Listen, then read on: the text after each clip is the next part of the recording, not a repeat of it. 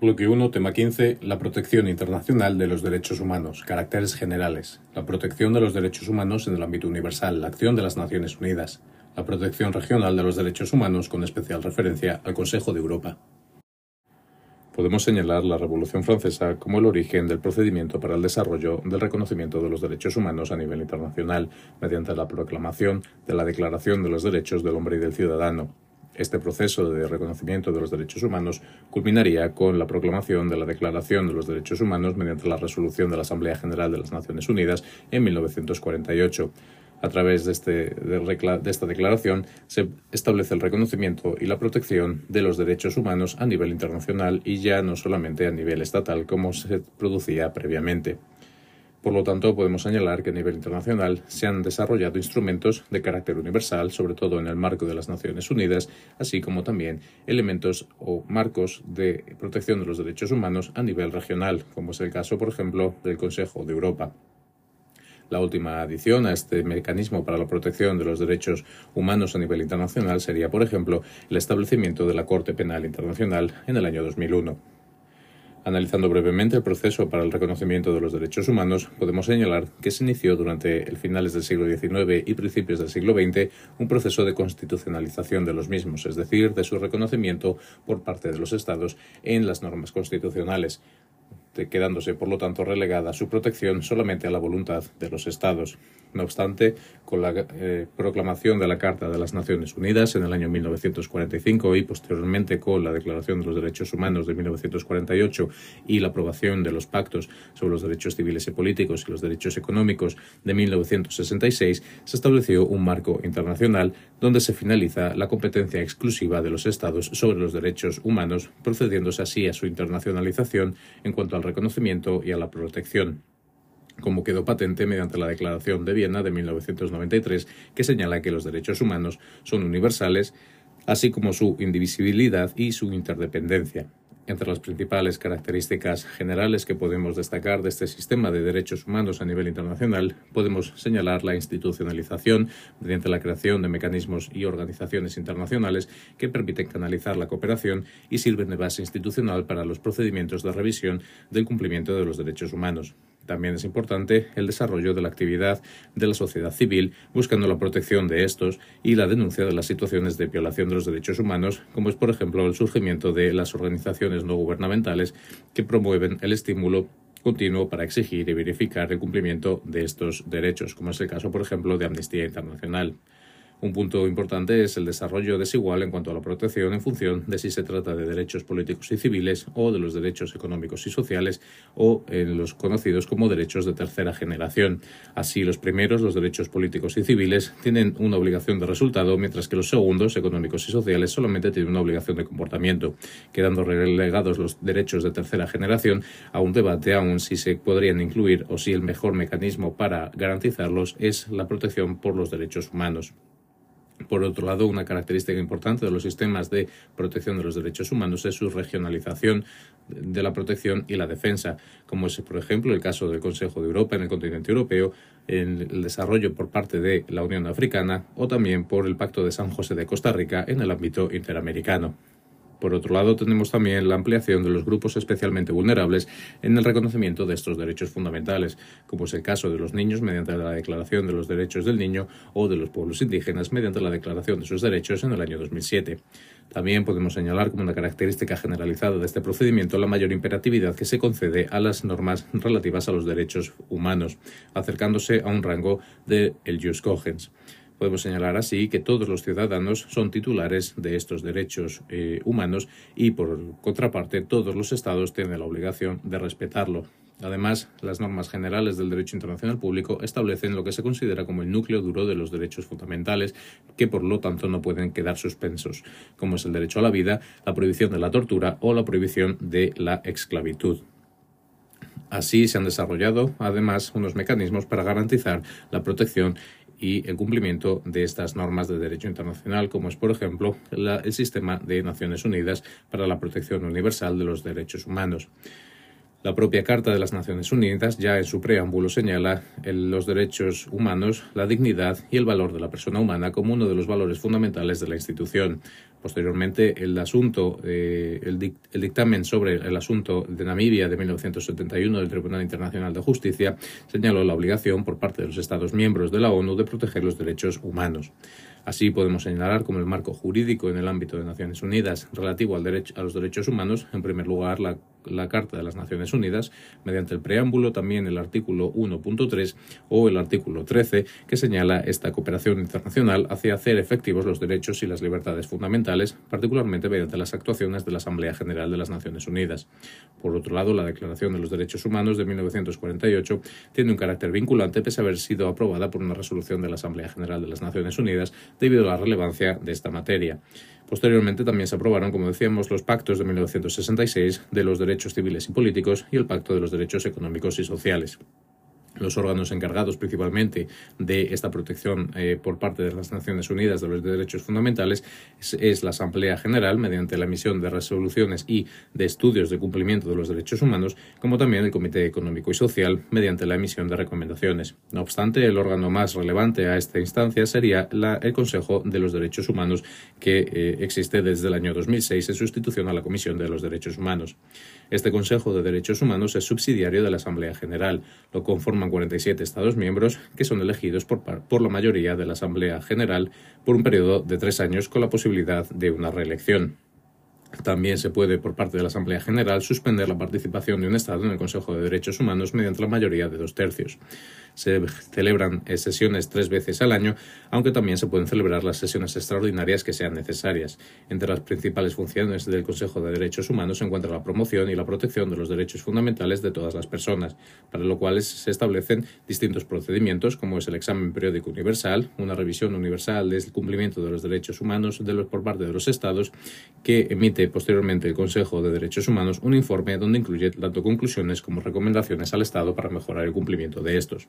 Se establecen también medidas para la prevención de violaciones, así como procedimientos especiales para el cumplimiento de los derechos fundamentales, como es el examen o la vigilancia de territorios específicos mediante mandatos bien temáticos o mediante mandatos relativos al país. También el Consejo de Derechos Humanos es responsable de recepción y tramitar los procedimientos 1503 y 1235 de denuncia que veremos a continuación.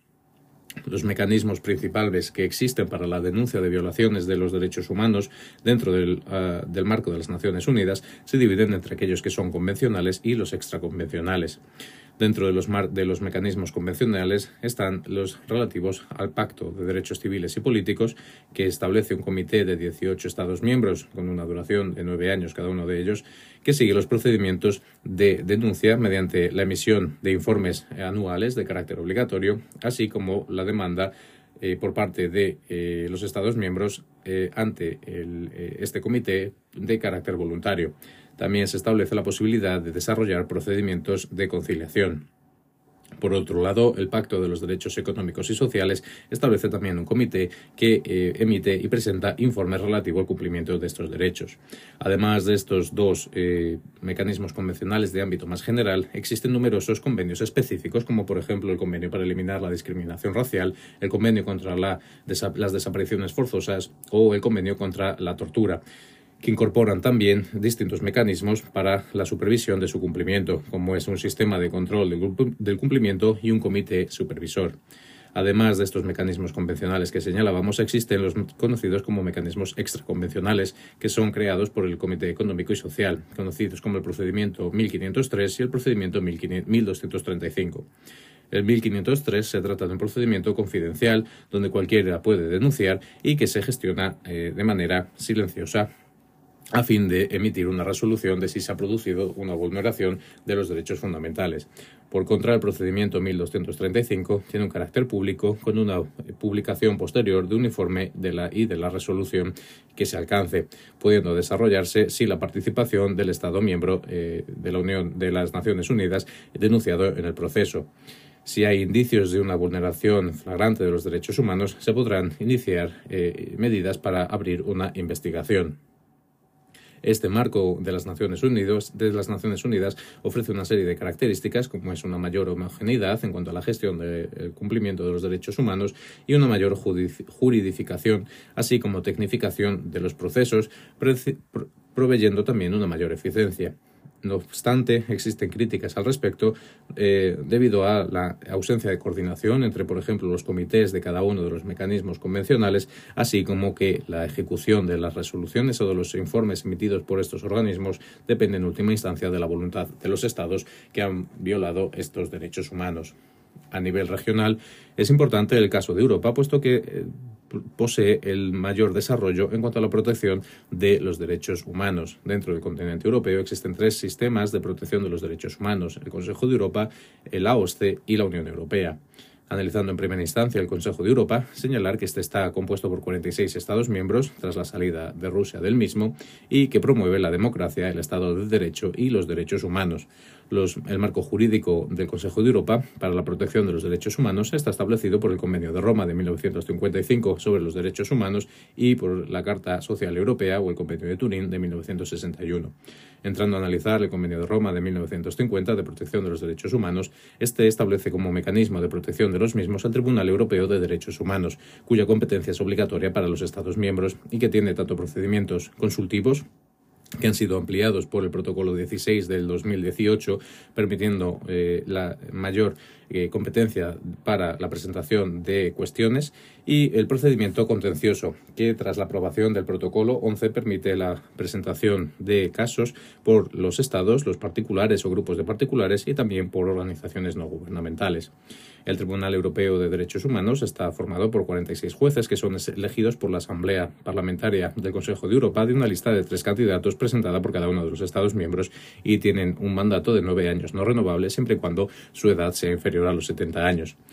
Respecto al proceso contencioso, es importante señalar como requisitos para la admisión de estas, eh, de estas denuncias que se hayan agotado previamente los recursos internos del Estado infractor, que no haya pasado un plazo superior a los seis meses desde la decisión emitida por este Estado, que no sea anónima, que no sea idéntica a otra que ya haya sido resuelta por el, por el, Tribunal Europeo de Derechos Humanos o que se esté tratando en, un, eh, en, un, en otro tribunal internacional que la denuncia no sea incompatible con los convenios del Consejo de Europa y que el demandante haya sufrido un eh, perjuicio eh, grave. Además, las sentencias emitidas por el Tribunal Europeo de Derechos Humanos de los procesos contenciosos serán declaratorias, obligatorias y definitivas. Respecto a la Carta Social Europea, esta reconoce los derechos económicos y sociales, pero no tiene un carácter vinculante como si lo tiene el Convenio de Roma de 1950, por lo que se trata más, más bien de un compromiso de los Estados miembros del respeto de estos derechos. Su control se realiza mediante la publicación de informes periódicos y también se permite la presentación de reclamaciones colectivas, pero no de individuos particulares respecto al marco jurídico de la OSCE, señalar que esta organización tiene un ángulo más marcado en cuanto a la cooperación y a la democracia. Formada por 57 Estados miembros, el marco jurídico para la protección de los derechos humanos está establecido principalmente por el Acta de Helsinki de 1975, que inicia la cooperación entre los Estados miembros para, esta, eh, para este reconocimiento y protección de los principios democráticos y del Estado de Derecho, que posteriormente ha sido eh, desarrollado por convenciones como la de Viena, la de Moscú o la de París. Las principales instituciones para la gestión y la protección de los derechos humanos dentro del marco de la OSCE son la Oficina de Instituciones Democráticas y Derechos Humanos, que por ejemplo supervisa el correcto desarrollo de los procesos electorales de los Estados, el Alto Comisionado de las Minorías, que busca mediante la diplomacia la prevención de la discriminación y los actos contra las minorías de los Estados, y finalmente también existe un representante de libertad de los medios de comunicación, buscando garantizar el ejercicio libre de esta profesión. Por último, también tenemos el, dentro del continente europeo los mecanismos relativos o parte de la Unión Europea. Eh, de los 27 miembros y cuyo desarrollo ha sido eh, de la protección de los derechos humanos ha sido principalmente jurisprudencial por parte del Tribunal de Justicia de la Unión Europea. Posteriormente se ha ido reconociendo estos derechos en los distintos tratados hasta eh, su inclusión en la Carta de los Derechos Fundamentales que tiene carácter vinculante desde la publicación del Tratado de Lisboa en el año 2009. Los principales mecanismos para la protección de los derechos fundamentales por parte de la Unión Europea sería el propio Tribunal de Justicia de la Unión Europea, así como también las labores de la Comisión, del Consejo e incluso las dictámenes o resoluciones emitidas por el Parlamento Europeo, pudiendo producirse la suspensión de los derechos de votación de los Estados miembros que violen estos derechos fundamentales, así como la limitación de la recepción de fondos de los mismos. Respecto a otros ámbitos regionales, podemos señalar, por ejemplo, el ámbito americano, donde la Organización de Estados Americanos es la entidad encargada de la protección de los derechos humanos en el continente americano, mediante el reconocimiento de estos por la Carta de la Organización de Estados Americanos de 1948 y un, y un convenio específico conocido como el Pacto de San José de Costa Rica de 1969, que eh, produce, no obstante, debido a que no todos los Estados miembros de la OEA son Estados eh, miembros de este Pacto de San José de Costa Rica, una confusión y un solapamiento en cuanto a las instancias de protección de los derechos humanos, puesto que existen dos. Por un lado estaría la Comisión Interamericana de los Derechos Humanos, a la cual se pueden presentar peticiones y denuncias por parte de los individuos y que, en consecuencia, formula eh, recomendaciones a los Estados miembros y la Corte Interamericana de los Derechos Humanos, que se guía por lo establecido en el Pacto de San José de Costa Rica y que puede emitir también recomendaciones, informes, pero ante la cual no pueden presentar denuncias directamente los individuos, solamente los Estados y la Comisión Interamericana de Derechos Humanos. No obstante, se reconoce dentro de la Corte Interamericana de Derechos Humanos la capacidad de los individuos de ser parte en el caso una vez que esto se haya iniciado cuando se trate de víctimas de una violación de los derechos humanos. Por último, en el continente africano podemos señalar el desarrollo por parte de la Unión Africana de mecanismos para la protección de los derechos fundamentales a través de la Carta de Banjul de 1981 y la creación eh, perdón, y la Carta eh, Africana de Derechos y eh, del Bienestar del Niño de 1991. Mediante estos mecanismos incluyen también los derechos de tercera generación, además de los políticos y económicos. Por otro lado, eh, este marco jurídico ha llevado a la creación de la Comisión Africana de los Derechos Humanos, que emite recomendaciones a los Estados miembros para el cumplimiento de, eh, este marco jurídico, y a la creación del Tribunal Africano de Derechos Humanos desde el año 2004, que eh, actualmente no se encuentra en funcionamiento debido a la complejidad y a la dificultad que están teniendo los Estados miembros para bien firmar estos instrumentos, bien decidir ser parte del Tribunal Africano de Derechos Humanos. Vemos así como el proceso de reconocimiento y protección de los derechos humanos a nivel internacional ha sido una labor ardua que se ha ido desarrollando paulatinamente y que aún a día de hoy no tiene un reconocimiento o una efectividad plena, puesto que en última instancia la protección de estos derechos fundamentales depende de la voluntad de los Estados miembros.